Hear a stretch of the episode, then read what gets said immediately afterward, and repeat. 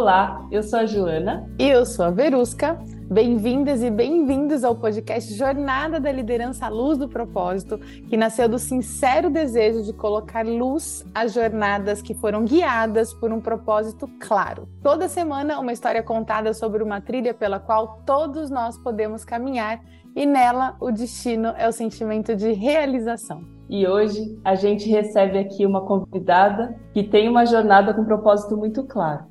A Agatha ela lidera a Sintetiza, uma consultoria de design estratégico e uma comunidade criativa que capacita organizações e líderes numa poderosa habilidade, a síntese.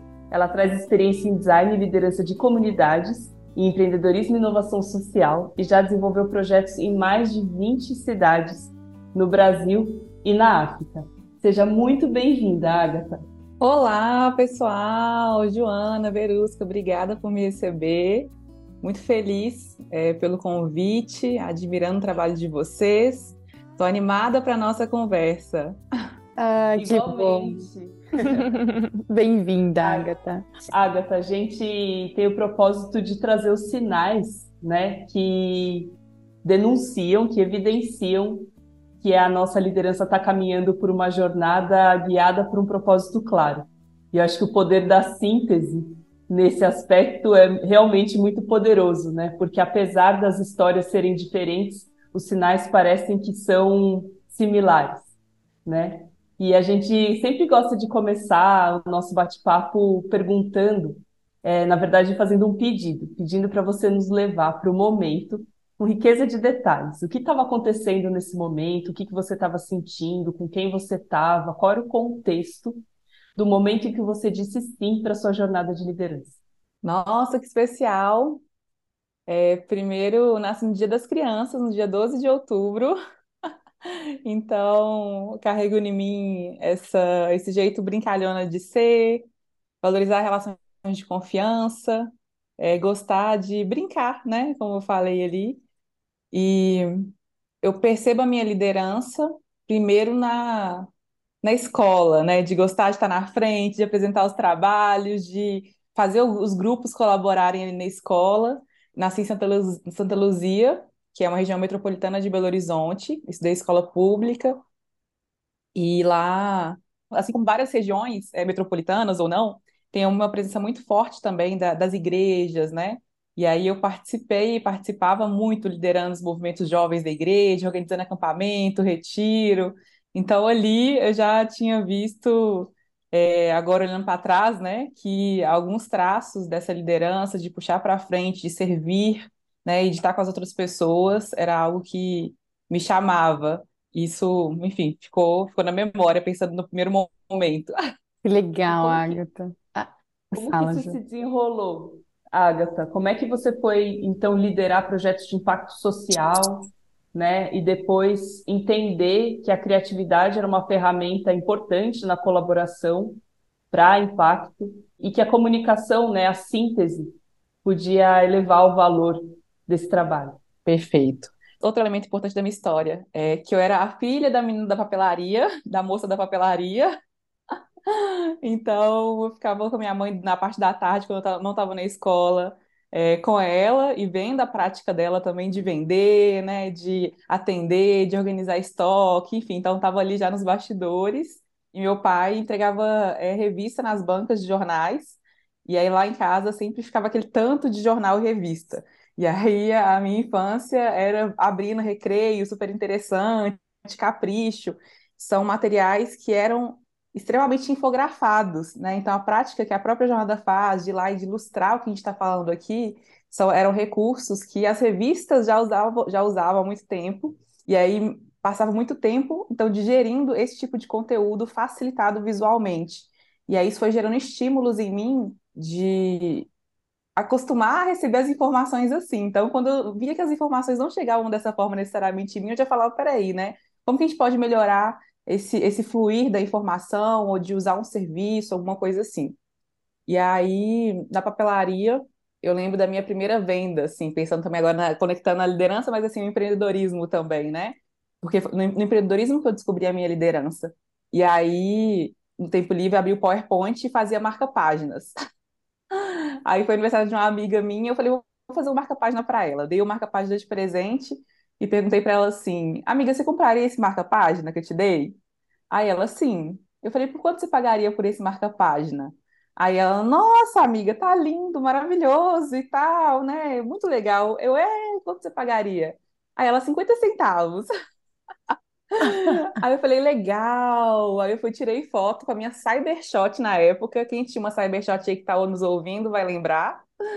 E postei no, no Orkut, no Facebook, enfim, não lembro na época. E falei, galera, agora eu faço marca-página. E aí eu comecei a fazer marca-página para as pessoas. Então, na época da igreja, na escola, fazia marca-página com versículo, fazia marca-página de time. É... e a pessoa começou a é, é, encomendar comigo. E aí o curioso é que eu falei, é, eu vendia e as pessoas voltavam. E eu falei, ai meu Deus, eu não sei o que fazer agora quando a pessoa me pede novos marca-páginas, né?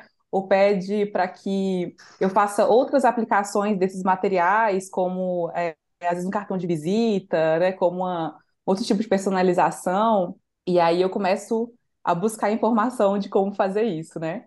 E aí passa um cliente nosso na papelaria e fala assim, Agatha, tudo isso que você está fazendo tem profissão para isso, é o design. Aí eu, sério, não acredito. O negócio que eu faço aqui pelo hobby.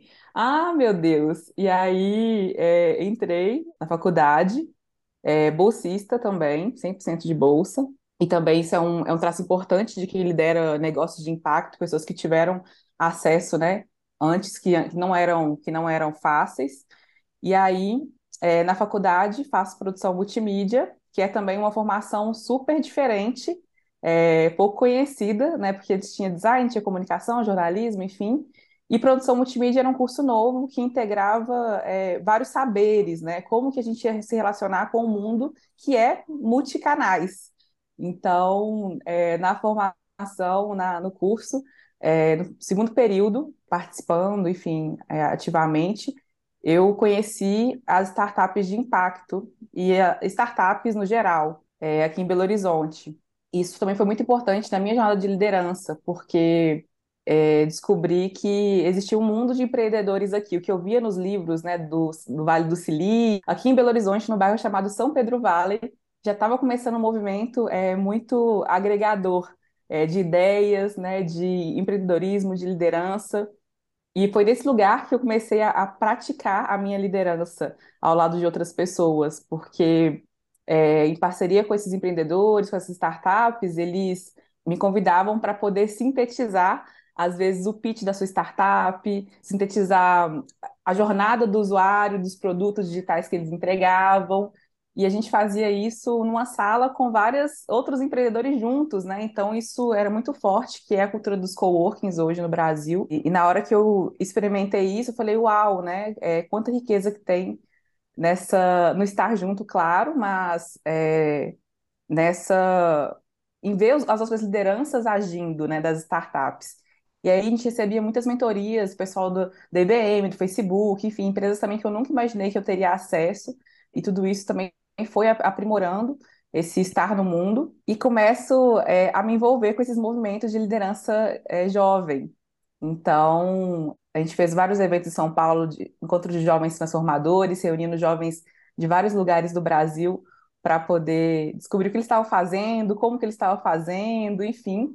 E nesse momento também eu encontro um conteúdo que muda tudo na minha jornada, que é trazer consciência sobre esses traços da liderança empreendedora. E aí eu encontro Effectuation, da Sara Sarasvati, e a Sara, ela fala sobre essas três características importantes na, em, em pessoas que estão empreendendo iniciativas, às vezes, enormes, né? É, e ela viajou e entrevistou centenas de, de empreendedores para isso, e ela descobriu que todos eles tinham três pontos é, em comum desse início dessa jornada. Então, primeiro, eles tinham consciência sobre quem eles eram. Segundo, eles tinham consciência sobre o que eles sabiam fazer e o que eles não sabiam. E o terceiro ponto, eles tinham consciência de quem eles conheciam e podiam ajudar. E eu falei, ah, então essa que é a fórmula. Não que exista uma fórmula, né? Mas eu comecei a ficar mais consciente sobre como usar os recursos que eu já tinha disponível para poder é, empreender ideias, projetos, iniciativas. E isso foi muito importante, porque eu comecei a identificar isso também na, na prática dos meus pares E eu, eu comecei a perceber que às vezes eu era um recurso para alguém, né, e apoiava a ideia de alguém e vice-versa. Então, isso foi muito potente. E aí, nessa jornada, começo a, a participar desses programas de empreendedorismo. Então, existe um também que foi muito marcante na minha vida, chama Startup Weekend, que é 54 horas para você criar sua própria ideia. E aí, a gente começou a viajar a vários lugares do Brasil para poder é, apoiar pessoas que queriam criar startups, principalmente, que são essas iniciativas com base em tecnologia. E aí, até então, era muito difícil encontrar designers nesse, nesse universo, e designers mulheres, então, ainda mais difícil. Normalmente, esses espaços eram frequentados principalmente por desenvolvedores e por pessoas que queriam realmente criar novas ideias ali, mas faltava ainda aquele encaixe do design, que é quem fazia a ponte nessa conversa, conseguia traduzir, deixar mais tangível esses produtos. E, e aí eu comecei a circular nesse universo, apoiando, tanto participando e criando é, ideias e projetos ali dentro também, quanto como mentora é, de startups, de empreendedores. E, e, aí, nesse, nesse movimento, a gente, nossa, fez acho mais de 40 eventos que eu participei, organizei, eu fui mentora, é, e aí um deles foi na África também, a gente levou essa essa iniciativa para lá, para poder apoiar é, empreendedores locais a criarem suas próprias ideias, usando tecnologia, usando a inovação, enfim. e aí chega no momento onde eu falo, cara, lindo trabalhar com startups, muito legal, mas eu quero começar a trabalhar com startups de impacto. São startups que estão usando, usando os recursos para poder fazer o bem. E aí eu começo a me posicionar e trabalhar principalmente com negócios de impacto. E já também chegando no papel de liderar programas de inovação, de aceleração de empreendedores, de, de startups de impacto. Isso para mim foi muito importante, porque a minha liderança ela está muito conectada à mobilização de redes, em trabalhar com de forma distribuída, né, com pessoas que não necessariamente estão ali alocadas full time, é, num, num projeto, iniciativa, que é uma característica também já do voluntariado, né? Por muito tempo também voluntariado, o voluntário ele tem um pouco dessa característica da pessoa ir lá no final de semana fazer uma atividade e desplugar. E aí eu comecei a, a perceber como que a gente é, mobilizava redes é, dessa, dessa maneira. E como que essas redes mobilizadas também podiam é, apoiar a prática empreendedora. Então, é, eu virei sócia de uma aceleradora de negócios de impacto, e aí nesse momento a gente começa a desenhar programas na cidade e trazendo todo mundo para poder apoiar negócios de impacto. E isso foi muito especial também para poder ver essa, essa prática, mas também para descobrir essas características de, de projetos, trabalhar com pessoas tão fluidas assim, né? Porque na hora que a gente está liderando às vezes a prática que gera uma rotina dentro da organização é um cenário, mas nesses projetos mais fluidos é outro. E aí eu era essa pessoa que, que ia onde o impacto acontecia para poder mobilizar os times, equipar as pessoas, é, dar clareza sobre a metodologia que a gente ia usar e fazer os programas rodarem. Um programa muito conhecido nosso era o Challenge, que eram três semanas para acelerar negócios de impacto. E aí a gente trazia designers, desenvolvedores, especialistas para poder apoiar 17 negócios de impacto aí baseados nos objetivos da ONU a crescerem. E aí tem algumas boas histórias. Que legal. Falei um pouquinho, não cheguei na sintetizo ainda não, mas quero com vocês também. A gente chega lá, a gente chega lá. Uhum. Agatha, você é super jovem, né? Pelo menos é uma cara de menina, assim, né? Quantos anos você tem? 28 anos. 28, que legal. E aí eu fico, sabe por que eu tô te perguntando isso? Porque eu fico pensando, pelo menos quando, é, no começo da minha carreira, né, eu ficava, eu tive a oportunidade de já ser líder muito cedo, assim. Não, líder, acho que eu sempre fui, mas é, formalmente, assim, numa empresa, né, essa coisa da, da liderança, assim. E às vezes batia em mim uma, uma insegurança do tipo, nossa, o que que eu tô fazendo aqui, sabe? Né? e eu tinha que lidar com esses pensamentos, né? Que são, de alguma forma, alguns sabotadores que a gente tem, né? Que às vezes, se a gente der ouvido para esses pensamentos, eles podem limitar a gente. E eu acho que você vai ajudar muita gente se você disser, né? O que, com quais pensamentos você teve que lidar nessa época? É porque hoje eu te vejo super segura, assim, obviamente a gente tem as nossas inseguranças, mas Perfeito. eu fico imaginando no início é, quais eram os pensamentos que vinham na sua cabeça e que você tinha que lidar com eles para você não sair do seu caminho. Perfeito. Nossa, primeiro eu tinha que é, ser, acho que seguir alimentando a minha habilidade de ser curiosa e tinha uma, uma coisa muito forte dessa história toda, porque por eu, eu ter nascido e crescido em Santa Luzia, que é uma região metropolitana, que é, infelizmente, tem uma, uma outra realidade em relação às capitais e tal, eu sentia que eu tinha que aproveitar muito bem cada oportunidade que era colocada na minha mão, cada porta que se abria, como se ela fosse a, a última. Então, quando alguém me confiava é, uma iniciativa, uma conexão, eu abraçava e cuidava dela, né, como é, se fosse, é, enfim, a, a última, assim, né? E isso é um traço, infelizmente, da gente que, é, enfim, que tem, vem de, de, outras, de outras realidades, assim. E eu sei que isso também foi um, traço importante, porque eu chegava, eu falava, cara, às vezes era uma coisa que a pessoa falava assim, não, mas é só mais um projeto, é só mais uma coisa, né? Eu chegava e colocava é, 100%, eu colocava uma qualidade de presença para poder fazer aquilo dali também. E uma das dificuldades que eu encontrei é porque o design, ele, às vezes, ele é, um, ele é uma, algo que está em muitas áreas, ele é, ele é um meio, né, para muitas coisas. Então, eu estava em, muitas, é, muitos projetos diferentes, e aí eu sempre estava como voluntária nos projetos, ou como contratada freelancer, né? E no design também tem esse, esse nome do freelancer. E eu me, me deparei com o momento de me posicionar. Quem, quem, o que, que eu faço então? Quem que eu sou então? Né? E aí essas perguntas também ficavam no radar. E aí, para mim, o design era algo super certo. E eu comecei a perceber um padrão é, nessas minhas escolhas, mesmo em muito, muitos projetos. Então, eu comecei a perceber que é, tinham três, falo que são três chefes que me norteavam para poder escolher um projeto que eu trabalhava junto, que era o design, comunidades e impacto. Então, é, ou chefes ou critérios, né? E aí é legal também você perceber na sua carreira, quem está ouvindo, quais são esses critérios da sua carreira, dos projetos que você quer atuar. E eu sabia que, para mim, o primeiro critério era saber se nesse projeto realmente tinha abertura para o design. E aí, quando eu falo de design, não é sobre apenas entregar bonito, né? Mas é falar sobre funcionalidade, falar sobre experiência de uso. Depois, se esse projeto ele tinha um potencial comunitário, que é ele envolve redes, ele envolve pessoas, né? Ele está preocupado é, em criar senso de pertencimento, em gerar esse, esse algo a mais, como que a gente está olhando não só para entregar valor para um cliente lá na ponta, mas entender que nós estamos em rede. E aí não é só cliente que está nessa história, é parceiros, são as pessoas que trabalham nesse projeto, enfim. Então, ele tem algum potencial mobilizador, né? Era essa a pergunta em relação à comunidade. E o terceiro, impacto. Então, design, comunidades, impacto.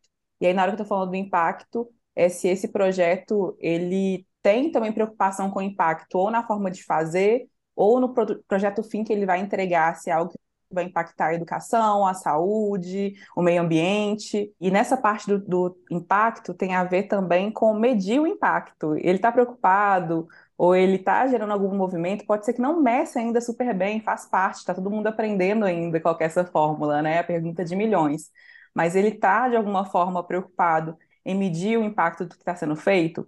E aí, na minha história, todos os projetos assim que eu trabalhei, de alguma forma, eles conversavam com essas três coisas, ou juntas, ou, ou as duas, enfim, ou separadas. E isso foi muito bom na hora de estar no mercado e verbalizar esses, esses meus três pilares, porque eu fui encontrando a minha tribo. E aí, é, quais são seus pilares, né? A pergunta que fica para quem está ouvindo a gente. Maravilhoso. Quais são seus pilares? Agora o Marquinhos está desenhando pilares. Pilares, exato.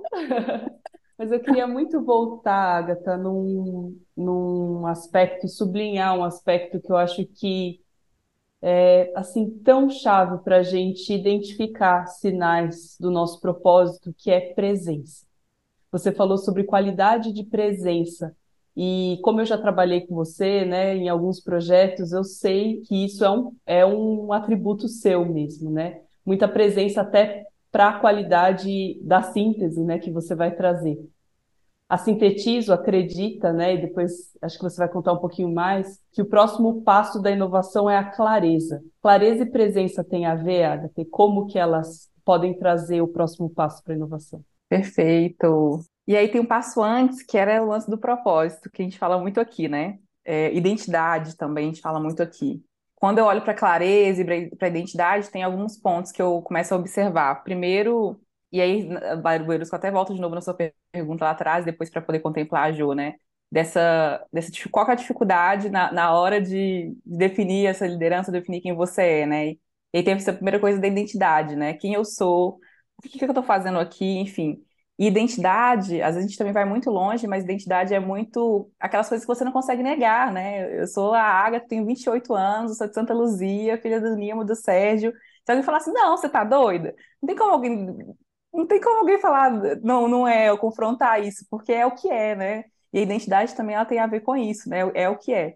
E aí, Jô, voltando para sua pergunta, Sim, então a Sintetizo é, foi a forma também que eu encontrei de unir essas coisas e conectar a minha tribo. A Sintetizo é uma consultoria de design para inovação social. A gente reúne essas ferramentas que geram clareza. Presença está, assim, com, muito conectado com a clareza, é, com a qualidade do, de como a gente vai levar uma informação para frente. Não é sobre você ser uma ata humana, né? Isso também é importante. É, qualidade da presença não é sobre isso. É, porque tem coisas que é impossível de registrar, né? Mas o sintetizar é a gente conseguir reunir as peças e perceber quais são as peças que estão soltas para poder criar algo maior junto, né? Gerar essas convergências. Então, a gente usa algumas ferramentas para isso, até ferramentas que o design mesmo proporciona, né? O design, nossa, ele, ele, ele sintetiza também como ninguém, né? Ele é a nossa base. E a gente percebe as consequências disso para as organizações e para as pessoas. Né? Não ter medo de, às vezes, pegar um, um, um papel e. Quer que desenhe? Sim, eu quero que desenhe, sabe? Então, isso na prática do dia a dia, da liderança, na hora de é, passar a informação para que ela seja compreendida ou um serviço para que ele seja usado, muda tudo. Muito legal. Porque é isso, né? A criatividade, acho que ela é, tem sido a grande rainha, né? É, dos processos de inovação, mas realmente a clareza, o discernimento, né, de quem, quem está criando, é, quais são os pilares e os valores que essa pessoa traz e os potenciais de rede que essa pessoa pode mobilizar, é, realmente podem começar a abrir para a gente outros caminhos de inovação, de mobilização para problemas que a gente, como humanidade, ainda ensaia em, em conseguir resolver, né? Agatha, quando você então dá esse passo da sintetizo e reúne né, essa experiência e essa e a sua jovialidade também, né, a sua vitalidade, a sua presença ali, quais valores é, você começa a entender que o ecossistema, o mercado, os projetos de impacto estão precisando, que necessidades eles têm, como que vocês começam a atender, como que vocês até se organizam, né, para atender, porque a Sintetizo ela tem um, um, uma forma peculiar de se organizar e uma forma peculiar de, de liderar é, a vontade de outros criativos uh, cumprirem também essa missão do impacto. Conta um pouco para gente. Maravilha. E aí a palavra liberdade criativa vem muito forte, realmente, no meu coração. Antes, antes da Sintetizo, eu tinha sempre essa característica e escolher desenhar minha carreira no formato de carreira proteana. Então, para quem não conhece, é uma carreira que ela entende que não é a organização no centro, são as pessoas no centro, e as pessoas desenham suas carreiras e encaixam as organizações que vão fazendo sentido em cada um desses momentos dessa jornada. E aí, qual é o papel da organização? Gerar informação, às vezes muito mais rápido do que uma pessoa conseguiria buscar ali sozinha, né? Então, ela vai aglutinando a informação relevante sobre aquele tema que ela atua. Conexões, também que às vezes você demoraria muito tempo para poder encontrar e achar, e a organização, de alguma forma, ela conseguiu ali trazer. E o terceiro, desafios, que é para que você consiga também praticar essa, essa e gerar experiência na carreira que você quer desenvolver. Então, isso já era uma prática que eu aplicava né, na minha carreira, na forma de desenhar e de distribuir meu tempo. E a Sintetizo, ela chega na minha vida no momento antes da pandemia, onde eu tinha acabado de sair dessa sociedade que era essa aceleradora de negócios de impacto social. E eu estava num momento assim de, ah, eu só quero fugir, eu quero ir embora, quero desconectar desse universo, porque foi uma liderança muito doída também, assim, tinha muita cobrança interna minha, né, de estar lá, de ser perfeito, de conseguir é, acertar tudo e achar que, né, às vezes é, é, eu ia solucionar tudo e na verdade não ia, então tinha várias questões. E aí eu lembro que quando eu saí dessa sociedade, eu ia para o meu intercâmbio e contratei e tal, me planejando para ir. E aí veio a pandemia e essa agência faliu, assim. Então ela deixou de existir.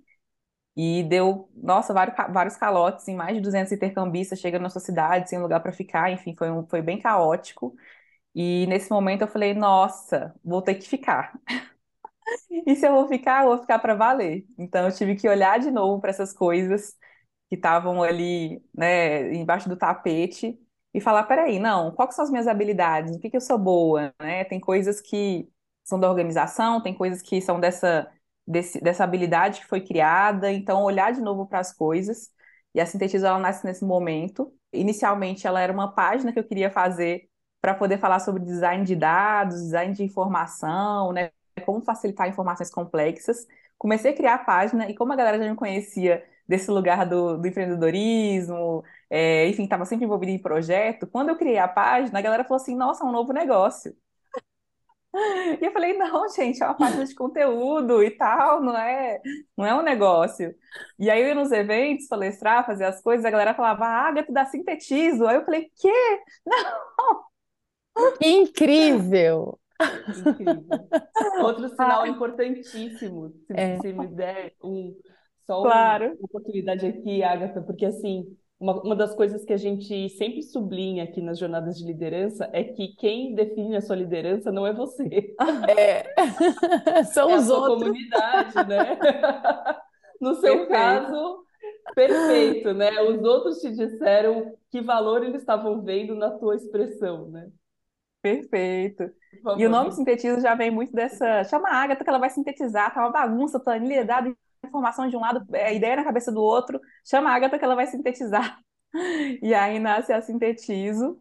E aí a Sintetizo, inicialmente, eu acho que como todo empreendedor, né, ele quer colocar tudo dele ali dentro, né, ele quer estar tá ali se descobrindo. E à medida que as pessoas foram chegando na Sintetizo, foi, foi maravilhoso, porque a Sintetizo foi tomando uma proporção realmente maior do que eu imaginava.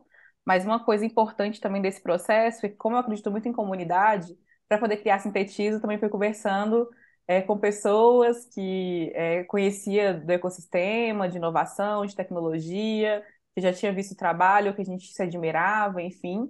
E aí, com a Sintetizo, a consultoria, nasceu também a comunidade é, da Sintetizo, que é onde hoje tem mais de 317 membros, que são sintetizadores, a gente chama carinhosamente assim, que são pessoas que estão trocando ferramentas, aprendendo sobre essas, esses pilares, né, o design, comunidades e impacto, e tem sido uma, uma experiência maravilhosa. A gente teve como primeiro cliente uma escola de negócios chamada Dom Helder aqui em Belo Horizonte, super conceituada. E o desafio deles, inicialmente eles me chamaram falando assim, Agatha, faz um, um panfleto para a gente aqui, um material novo institucional. E eu falei, gente, faço, mas eu preciso rodar um workshop com as equipes e tal. Eles, hã? Como assim? Para fazer um panfleto? Não é possível. Não, Agatha, obrigada. Tchau. E aí eles foram contratar um, designer para fazer um flyer, assim, um panfleto. E eles falaram assim, a Agatha não rolou, não ficou é, como a gente esperava, você pode voltar com a sua proposta anterior? Aí eu posso. Aí eu fiz o material para eles institucional, a gente sintetizou também todo esse, esse conceito do que, que era a escola, é, a universidade. E ele falou assim: é isso, é isso. Eu, e eu não quero isso só no panfleto, agora eu quero isso assim como cultura aqui dentro. Eu quero isso. Eu vou montar uma equipe de comunicação é, e eu quero que essa equipe de comunicação ela esteja nessa linguagem, sabe? Eu quero que a gente vá para o mundo dessa forma, eu quero que a gente fale com os colaboradores dessa forma, e tem a ver com esse, com esse poder, assim, né? Que é a sintetização, que a, a, assumir que isso não é uma coisa de prateleira, é uma habilidade que a gente precisa praticar todos os dias, né? Mas ao mesmo tempo ela gera produtos pontuais ali que mudam tudo.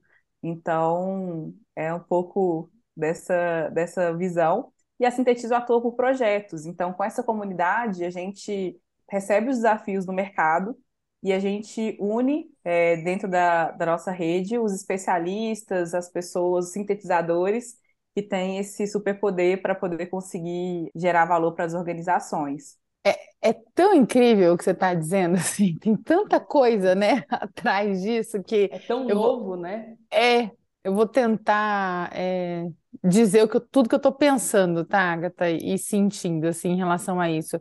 Primeiro que você descobre uma habilidade que você chama de superpoder, e eu acho isso muito legal. Né? Você descobre uma habilidade central em você, que é essa habilidade de sintetizar, é, de sintetizar, ponto, né? É, é, eu acho que até uma dica para quem está com dificuldade para colocar o nome da empresa, né, Ju? É, pega a sua principal habilidade e coloca lá. Eu, tipo, eu sintetizo, sintetizo, pronto. Né? Achei isso brilhante, sério, brilhante. É, e aí você foi enxergando alguns sinais aí no, na sua jornada, né? Alguns sinais que você poderia ter virado as costas para eles, mas você escolheu olhar para eles, né? E eu acho que seria interessante você falar um pouquinho de que sinais foram esses que você foi, é, porque é tão interessante, né? Porque a vida ela meio que encurrala a gente. Então você ia para esse intercâmbio e deu tudo errado, né? Mas às vezes as coisas dão errado para dar certo. Às vezes não. Eu, eu tenho uma crença muito forte de que as coisas dão errado para dar certo, sabe? Para algo melhor dar certo, né? E aí você falou, não, beleza, então eu vou ficar e vou seguir em frente. Mas a gente precisa de alguns balizadores para seguir em frente, né? A gente precisa de alguns sinais, alguns indicadores para a gente seguir em frente. Que sinais foram esses que você percebeu para você continuar seguindo? E eu acho que um outro ponto é, você tinha uma habilidade central muito importante, que, né, definiu o seu negócio, as pessoas enxergavam isso em você, e isso é propósito puro. Mas quais foram outras habilidades que você precisou desenvolver para chegar onde você enxergava, sabe, que você queria chegar? Uau! Ah, vamos lá. Abre a sinte- a Sintetizou nasce e ah, eu tinha, já tinha, eu ti- a minha, minha primeira sócia, isso é importante também falar. Eu tinha uma sócia lá atrás, é, e essa sócia a gente é, se separou, cada uma foi pro lado. Foi o meu primeiro negócio da vida, foi com ela, que era uma agência para comunicação de negócios de impacto, enfim. E acontece esse, esse reencontro de novo na Sintetizo. Então, um pouco depois que a Sintetizo foi aberta, ela chega de novo na minha vida e é tipo ex-namorado, que você fala assim, nossa, mas a gente dava tão certo junto, por que a gente não continua junto? Ah! É, e a chegada dela também é um ponto muito importante. E encontrar esses, esses pares é muito importante, né? Porque às vezes essa, essa parte das habilidades que te faltam, não necessariamente você vai conseguir desenvolvê-las ou, ou, ou cuidar delas, né? De um jeito também é, tão, tão carinhoso, mas você conseguir trazer pessoas que vão equilibrando esses papéis nessa dança. E aí, na Sintetizo, eu sentia que esse meu relacionamento para fora era chave, assim, importantíssimo para a Sintetizo acontecer. É, mas tinha outro passo que é, se eu quero formar time, né, e se eu quero realmente trabalhar com outras pessoas, a gente precisa criando uma cultura é, inclusiva nesse sentido, precisa criar uma vibe é, para sintetizo. E aí eu acho, eu falo até brinco, né, que eu vim muito, acho que essa mente, com essa criatividade, com o que está aqui, né, e a Jennifer, ela veio com essa questão da alma, né, de colocando essência é, nessa construção da sintetizo, colocando voz e, e ela também é uma liderança inspiradora é, nessa história.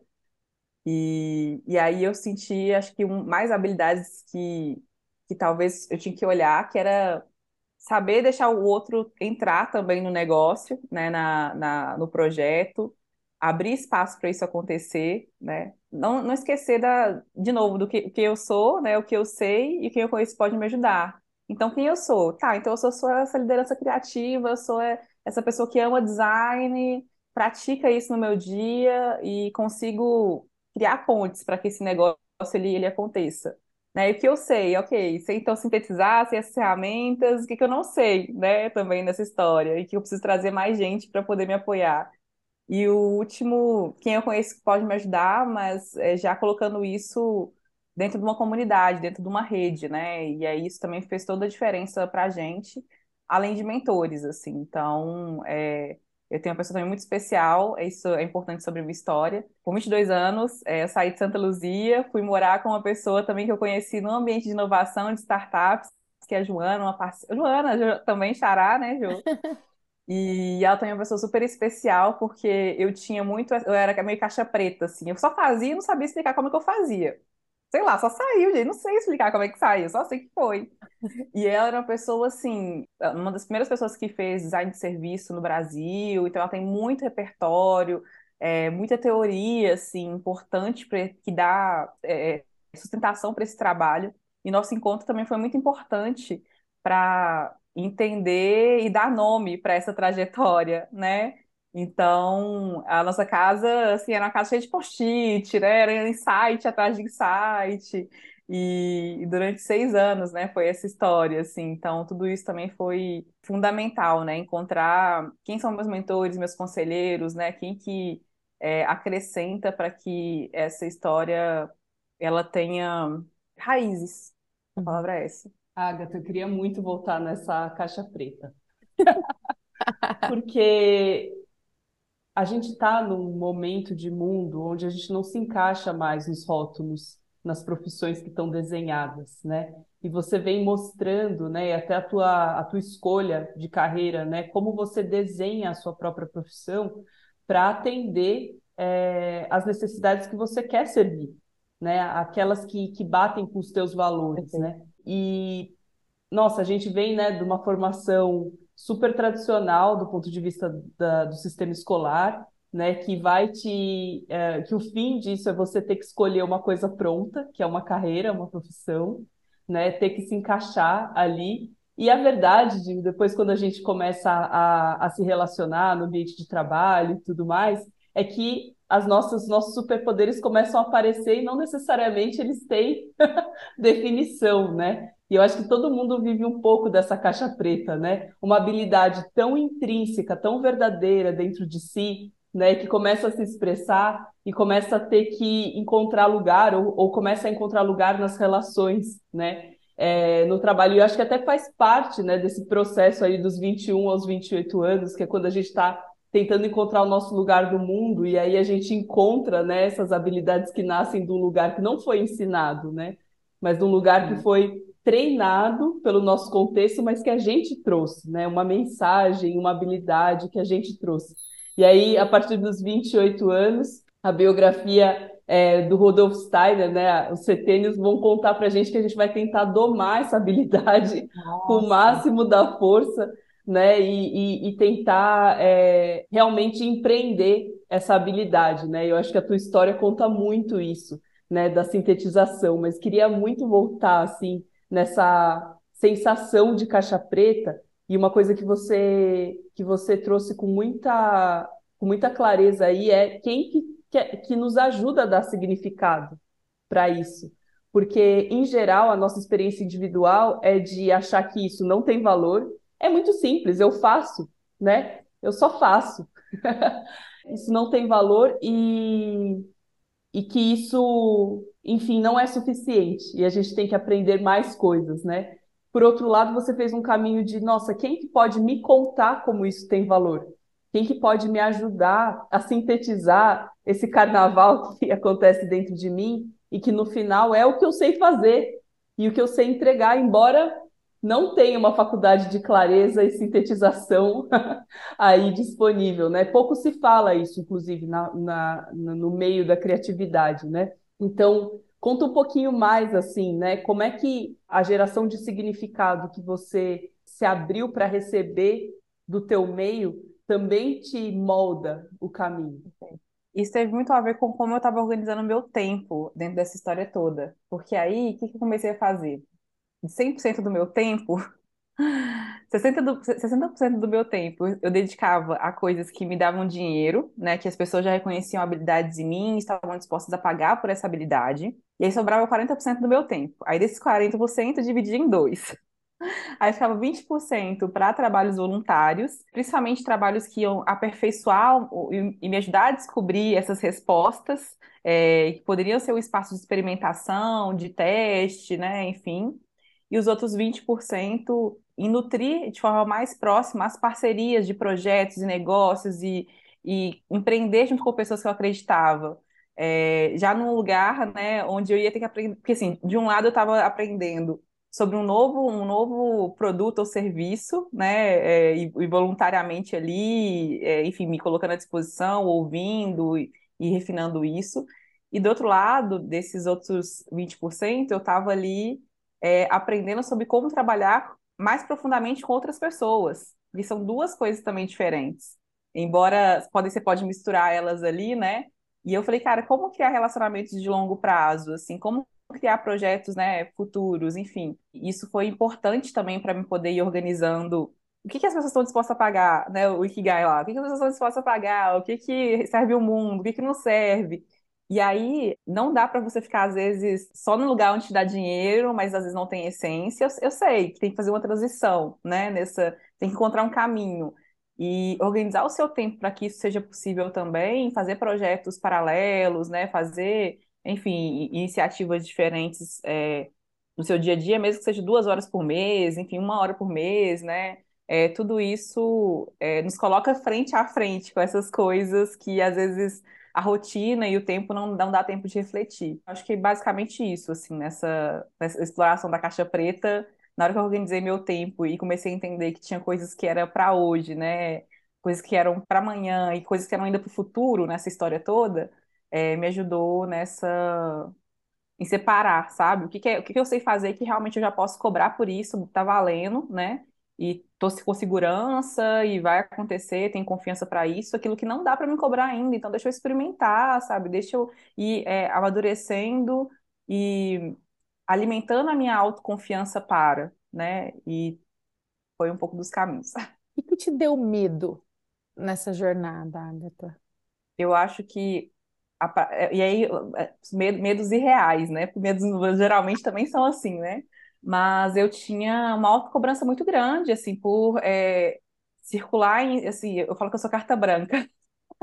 Eu vou, eu vou chegando, assim, eu tenho chegado em lugares que eu não imaginei que eu ia chegar, né? E circulando com pessoas que também não imaginei que eu ia chegar, de novo, assim, sou pessoa que estudou escola pública, que poderia ter sido uma história totalmente diferente do que essa, assim, de acessar e de conseguir ter essa autoconfiança fiz um, uma formação. Minha formação não foi uma, uma graduação, um mestrado, fui o que é cobrado realmente pelo, pelo senso comum, né? Eu fiz um, uma, minha, minha graduação foi um tecnólogo de produção multimídia, embora também nunca me questionaram isso na minha carreira, né? Então eu sempre sentia assim essa exigência de ter que entregar mil por cento mais, assim, de e aí eu sei que isso também gera um fardo, porque tem hora você não precisa estar nesse pico, sabe? Assim, nessa ah, porque chega uma hora que você vai é, também esgotando as suas energias nesse, nesse lugar, né? É. E, e aí eu acho que tem um, um acho que o ponto assim de não de ter que lidar com esses picos assim, né? De vamos encontrar um ritmo, é esse daqui que é o ritmo, tá tudo bem, sabe? E não tem ninguém esperando mais ou menos, né?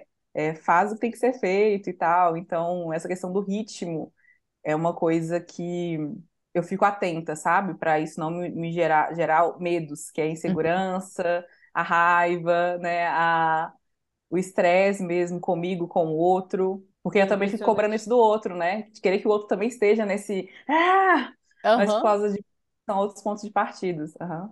E é impressionante que você descreve esse medo, mas você é muito ousada na sua liderança, né? Isso, por isso que eu fiz essa pergunta, exatamente. Assim, né, você, você fala, uh, você não está falando da gestão de uma carreira de freelancer, né?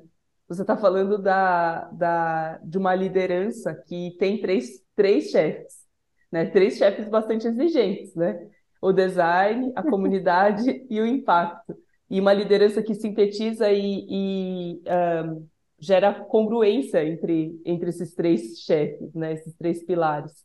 E conhecendo um pouco o teu, o teu trabalho, Agatha, é, você ainda adiciona isso uma carga de futuro, né, de visão, quer dizer, essa visão do longo prazo, o que, que a gente realmente está fazendo de relevante, para onde realmente as organizações estão vendo, a forma como estão indo, né, a forma como você viu a tua carreira, a forma como você está organizando a Sintetizo, né, a forma como você está trazendo a habilidade do, da clareza para dentro do, do processo de inovação. E dentre essas coisas do futuro que você traz, eu acho que comunidade é um assunto que a gente ainda tem pouca clareza de para onde uh, a gente está se organizando enquanto organizações. né? Porque hoje a Sintetizo já fala que não existe público-alvo, existe uma comunidade, né? Existem pessoas que vão caminhar lado a lado no propósito da tua organização, é, que são pessoas que vão ajudar a organização a cumprir mais rápido ou de forma é, ou de, com mais impacto aquilo que ela se propõe a cumprir. Conta um pouco o que, que é comunidade, Agatha? É, como é que se lidera a comunidade e como que se faz isso com síntese para que as pessoas possam se engajar mais e também com impacto para que a comunidade seja relevante. Perfeito. Primeiro, comunidade ela, ela já existe antes de você querer que ela exista, porque quando você está na sua família, no seu bairro, na sua escola, tudo isso já são as, as, as comunidades da sua vida. Mas ao longo dos anos, principalmente com essa chegada das redes sociais, cada vez fica mais forte essa, esse papel de escolher as comunidades que você quer fazer parte, né? E aí, quando você faz essa escolha, são quais são aqueles grupos que vão te deixar, que vão estar mais fortes só por estarem juntos, né? Por criarem juntos. E aí a gente começa a pensar, colocar intencionalidade em estar em comunidade. E aí muda tudo, porque até então era uma coisa feita muito nesse amor, nessa paixão, né? Eu gosto de uma coisa e aí eu vou trazendo rede, vou, as coisas vão acontecendo, mas muitos líderes de comunidade, eles estão chegando é, numa exaustão por não conhecerem quais são a, as ferramentas, as inteligências por trás de criar redes. E aí, do lado de cá, a gente espalha muito essa mensagem, principalmente trabalhando é um, um, um conceito em acordo com vários outros líderes de comunidade, que é quais são as principais características pra, de comunidades fortes. Então, comunidades fortes, ela tem uma identidade forte, então, assim, propósito, valores, elas sabem quem são essas pessoas, elas estão mapeando a rede delas, né? ao longo é, da jornada, elas começam a criar uma definição de sucesso compartilhada, e aí depois a experiência, elas estão olhando assim, como que a gente seleciona um membro, qual é a diferença de um membro para um não membro desse espaço, qual é a transição, porque também ninguém precisa ficar aqui para sempre, mas quando alguém sai de, desse grupo, dessa rede, é, eu reconheço de alguma forma, né, eu tenho algum limite para isso, quais são as experiências e hábitos, rituais desse, desse grupo junto, e depois, na última parte, a estrutura, que é como esse grupo ele se organiza, vai ter um, um CNPJ por trás, vai ser só uma, uma, vai ser algo voluntário, vai ser como, qual é a governança desse grupo, como que esse grupo gerencia os dados, qual plataforma esse grupo se reúne. Então, tem caminhos hoje para poder ajudar a responder essas perguntas, e a gente pratica isso junto com outros líderes de comunidade do lado de cá entendendo que precisa de uma paciência estratégica na hora de, de criar comunidades, porque você nunca sabe necessariamente que horas você vai precisar daquele contato daquelas pessoas, né? Mas quando você está em comunidade, você sabe que na hora que você precisar, você vai encontrar, né? E vai encontrar de jeito rápido. Eu falo que comunidades é, é você encontrar de forma muito rápida o que você precisa, né? Até porque hoje também você não precisa ser um, um dicionário ambulante, né? Você precisa estar com quem, enfim, pode te somar e etc. Mas eu acredito muito no, no poder da comunidade, porque é sobre sobrevivência também, né? A gente está em rede. E na hora que acontecem grandes é, desastres globais, são as comunidades né, bem articuladas que vão conseguindo superar esses, esses desastres globais. Então, a gente teve até é, comunidades forçadamente acontecendo com essa questão da, do Covid, né? Da gente precisando se unir para poder falar sobre essas coisas. Mas se essas comunidades já estivessem ali, né, estruturadas antes, o que, que poderia acontecer? Né? E são grupos que, lógico, precisam estar juntos, né? E aí é como que a gente ia percebendo isso. E claro, entendendo também que não é sobre sair conectando loucamente. A gente fala muito sobre o poder das comunidades distribuídas, né? de estar com grupos também de cinco pessoas, de seis pessoas, de duas, três, duas, três pessoas. E aí a gente até tem uma, tem uma teoria que ela fala que a gente consegue se conectar com o máximo 150 pessoas é, no, no momento de vida, assim. E isso. Mas quem são essas 150 pessoas, né? Você está escolhendo intencionalmente, né? Ou não? Só está ali.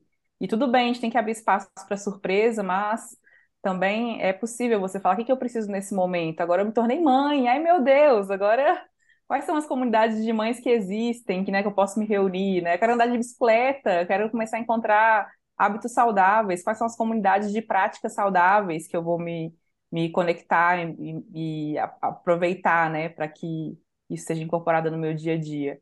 E aí isso muda tudo também. Gente, muito legal. Olha que visão de impacto, né? É, esse pensar já coletivo. Você não pensa é. mais qual é a minha jornada, qual, qual é a jornada da comunidade que eu vou me inserir, é. né? É, e que eu vou e que eu vou aprender, que eu vou trocar e que vai me ajudar a, a conhecer a minha caixa preta, né? A minha identidade. É isso que ela traz, que você traz também, Agatha, da, das, quem são as 150 pessoas, né? Esse eu estou escolhendo intencionalmente ou, sei lá, as coisas estão só acontecendo, né? Porque eu tenho uma sensação de que a vida passa rápido demais, acho que quase todo mundo tem, né? Essa sensação. E a vida pode ser muito melhor se a gente fizer essa escolha de uma forma intencional, né? Como você está sugerindo aqui. Maravilhoso. Me faz pensar ah. também. Agatha, para a gente finalizar, a gente sempre gosta de pedir para você nos levar para o momento em que você vê essa sua visão de mundo que reúne, né? Design, comunidade, impacto, alcançando o máximo do potencial. Quando você vê, se a gente chegasse lá e conseguisse alcançar a visão da Ágata de para onde a gente vai, se a gente exercitar esses músculos, para onde a gente vai? Eu vejo o mundo com a ascensão da classe criativa. E aí significa a arte é, tomando seu lugar, né? A gente passando nas ruas e vendo cor, vendo vida, é, vendo a, as crianças também, né? Os, como parte dessa, dessa, desse redesenho das cidades, né? Porque a gente fala se a cidade for boa para as crianças, ela vai ser boa para todo mundo. E eu nasci no Dia das Crianças, então todo dia 12 de outubro eu me lembro assim, cara, como seria a cidade desenhada pelas crianças, né? Seria realmente uma criatividade incrível, uma segurança de se viver, de se estar, enfim, incrível. E esses elementos também que a criança traz para os adultos, né? Eu vejo a gente é cada vez mais conectado com a nossa criança interior, assim. E aí, na hora que a gente leva para a organização de sim, vamos desenhar o que a gente está falando, né? Cara, a gente já tem uma habilidade que a gente aprendeu na infância que pode mudar o jeito que a gente vai criar nossas soluções, né? Se divertindo, né? É, estando com os outros, entendendo que a gente pode pegar desafios complexos e colocar uma camada de brincadeira, e entender que a brincadeira não é sobre ser algo zoado, né? É ser sobre algo leve, sabe? Algo que faz a gente sentir mais energia do que perder energia na hora que está criando aquilo, né? Então, quando eu penso no futuro promissor, eu penso nisso, assim, na gente inteiro, real, conectado com nossas crianças interiores e essas cidades com essa com esse toque da arte. Ai, que lindo. Liberdade criativa. É. Yes. Pode pirim pim pim de liberdade criativa. É isso, gente. Fantástico, fantástico. Maravilhoso. Mas é mesmo uma libertação, tudo que você está trazendo, né? Se a gente voltasse a, a honrar as nossas crianças, e principalmente a forma como a gente interagia quando a gente era criança, né? É. Porque quando você fala, vamos, vamos sentar e desenhar o que a gente está pensando, tem uma distribuição de poder muito linda. E se você gostou, se emocionou, se a Agatha despertou a sua criança criativa interior, Fique com a gente. Todo domingo, às 21 horas, a gente traz uma história que passa por uma trilha que todos nós podemos caminhar e cujo destino é a sensação de realização. Muito, muito obrigada, Agatha. Muito obrigada, gente. Contem comigo. Quando estiverem passando por BH, alguém aí que está escutando a gente, me movimenta, me chamem. Vai ser uma alegria receber vocês por aqui também. Vamos conectar nossas crianças interiores. Ah, que delícia. Obrigada, Agatha.